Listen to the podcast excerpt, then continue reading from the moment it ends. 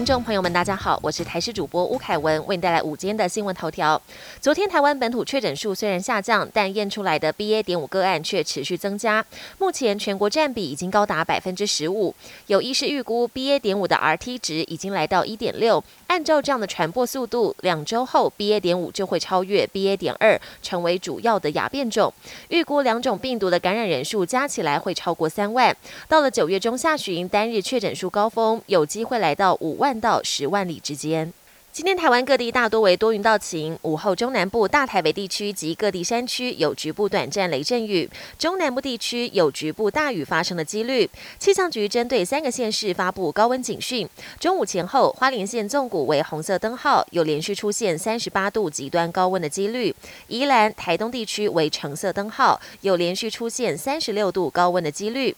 另外，欧洲模式指出，二十三到二十五号这段期间，在台湾东南方有台风活动。有通过台湾邻近地区的几率，气象局也将密切观察。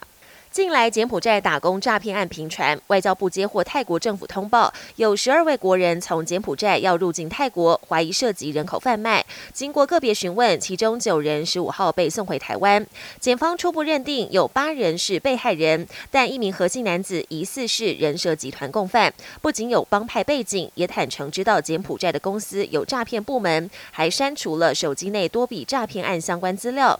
检方申请羁押深夜获准，检警也强调最。经有帮派一边贩卖人口，一边宣称在海外营救，根本大玩两面手法。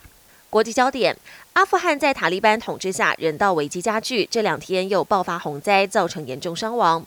洪水将房屋冲垮，民众的家园毁于一旦。事件发生在阿富汗东部巴万省。昨天一场暴雨导致数十栋民宅跟道路毁损，也造成当地至少二十人死亡，超过五十人受伤。而邻近的省份也传出至少九人死亡。初步清点，还有上百人下落不明。当局调派重型机具开挖，搜救行动还在持续当中。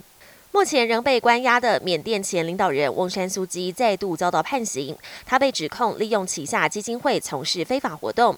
法院认定他以基金会的名义建造房屋，并以折扣的价格租赁国有土地，各项刑期加总，再判他六年有期徒刑。但翁山苏基否认所有指控，委任律师预料将提起上诉。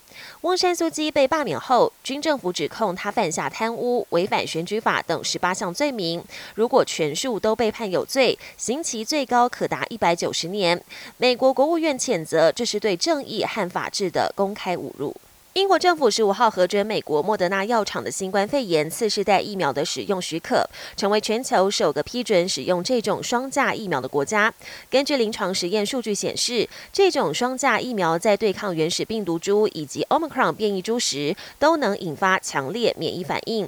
而这种疫苗对于目前主流的病毒株 BA. 点四或 BA. 点五也会产生良好免疫反应。有了这款次世代疫苗的加入，将有助于疫情防控。本节新闻由台视。新闻制作，感谢您的收听。更多内容请锁定台视各节新闻与台视新闻 YouTube 频道。